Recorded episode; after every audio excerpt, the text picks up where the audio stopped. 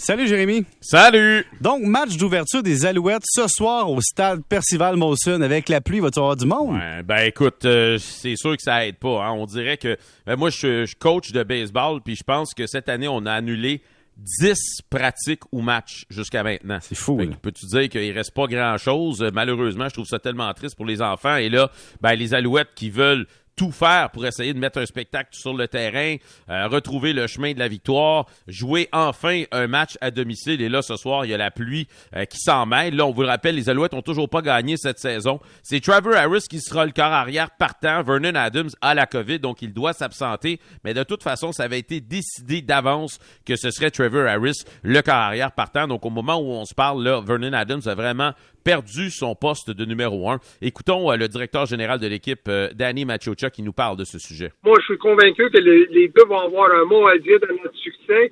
Coach Jones a choisi d'aller avec euh, Trevor Harris pour le match contre Saskatchewan. Puis je suis convaincu qu'il va bien performer. Bon, la seule chose que je lui dis souvent, puis je continue de le dire, qu'il y a tout mon support, que ce soit d'aller avec Trevor Harris, puis si jamais il veut habiller Davis Alexander, il peut le faire. Il a mon support à 100 Juste vous dire là, que William Stanback, pour ceux qui n'ont pas suivi les, euh, les nouvelles chez les Alouettes, va encore rater plusieurs semaines. Eugene Lewis euh, s'est entraîné peu cette semaine à cause d'une blessure à une jambe, mais il devrait être disponible pour le match de ce soir. Donc, émission l'avant-match sur nos ondes dès 18h30. Les sénateurs à Canada, ça n'a jamais été le grand amour. Et là, il semble y avoir une lumière au bout du tunnel, un nouveau projet d'amphithéâtre avec les sénateurs. Écoute, c'est curieux de voir que suite au décès de Eugene Melnick, le propriétaire des sénateurs, euh, des sénateurs, oui, ce projet-là commence finalement à prendre de l'ampleur. Et aujourd'hui, on a eu une excellente nouvelle du côté des sénateurs puisque la commission euh, de la capitale nationale, le CCN, a signé un protocole d'entente avec euh, le groupe de développement qui travaille avec les sénateurs, donc Capital Sports Development c'est donc dire que ce terrain dans les plaines Le Breton, qui était convoité par plusieurs groupes de, développement, ben, a été octroyé justement au groupe des sénateurs. Le terrain est situé près de la rivière des Outaouais, mais aussi près du centre-ville d'Ottawa. Et donc, selon les consultations publiques, il y avait bien des participants qui souhaitaient voir les sénateurs s'installer à cet, endroit-là. C'est sûr qu'il doit y avoir encore des négociations entre le promoteur et aussi le club, mais si tout va bien, on devrait pouvoir confirmer l'arrivée des sénateurs au centre-ville d'Ottawa d'ici l'automne 2023. Ce qui est fou, c'est que même avec la parité dans le baseball majeur, même avec les règles, même avec le partage, il y en a d'abord pas moins que les Yankees cette année pourraient fracasser une série de records. Oui, et les Yankees, euh, c'est toujours l'équipe la plus titrée en Amérique du Nord, tout sport confondu, on le sait, là, 26 championnats. Et là, ben, ils pourraient en ajouter un cette année, mais surtout au niveau de la saison régulière. Présentement, ils ont une fiche de 51 victoires, 18 défaites. Wow. C'est du jamais vu. Là. Leur pourcentage de réussite est à 739.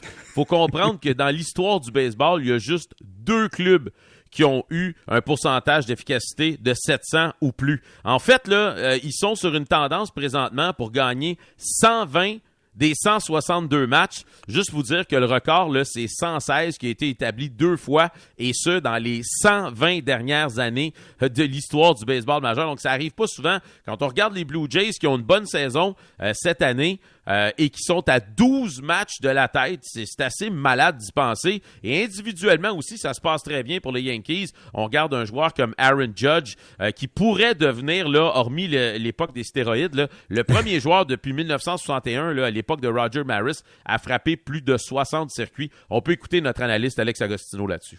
C'est un rouleau compresseur depuis le début de saison. Aaron Judge, c'est une moyenne au bâton de 312, domine avec plus de 25 circuits cette saison. Alors, tu regardes la façon que les, Yankees gagnent cette année. Ils ont de la puissance ardente, mais leur lanceur, leur, leur relève est, est, faible.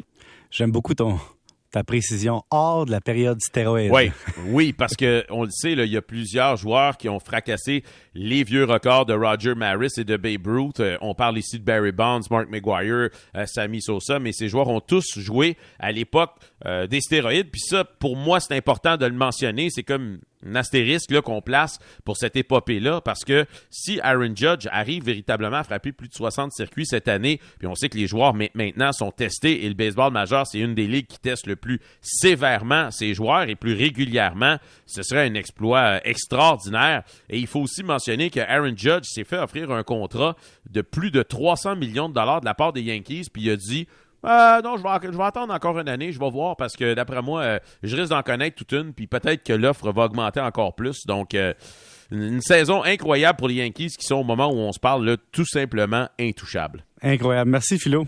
Salut. Dans un instant, les voyagistes vont-ils vous accommoder si jamais vous avez votre voyage, mais pas votre passeport?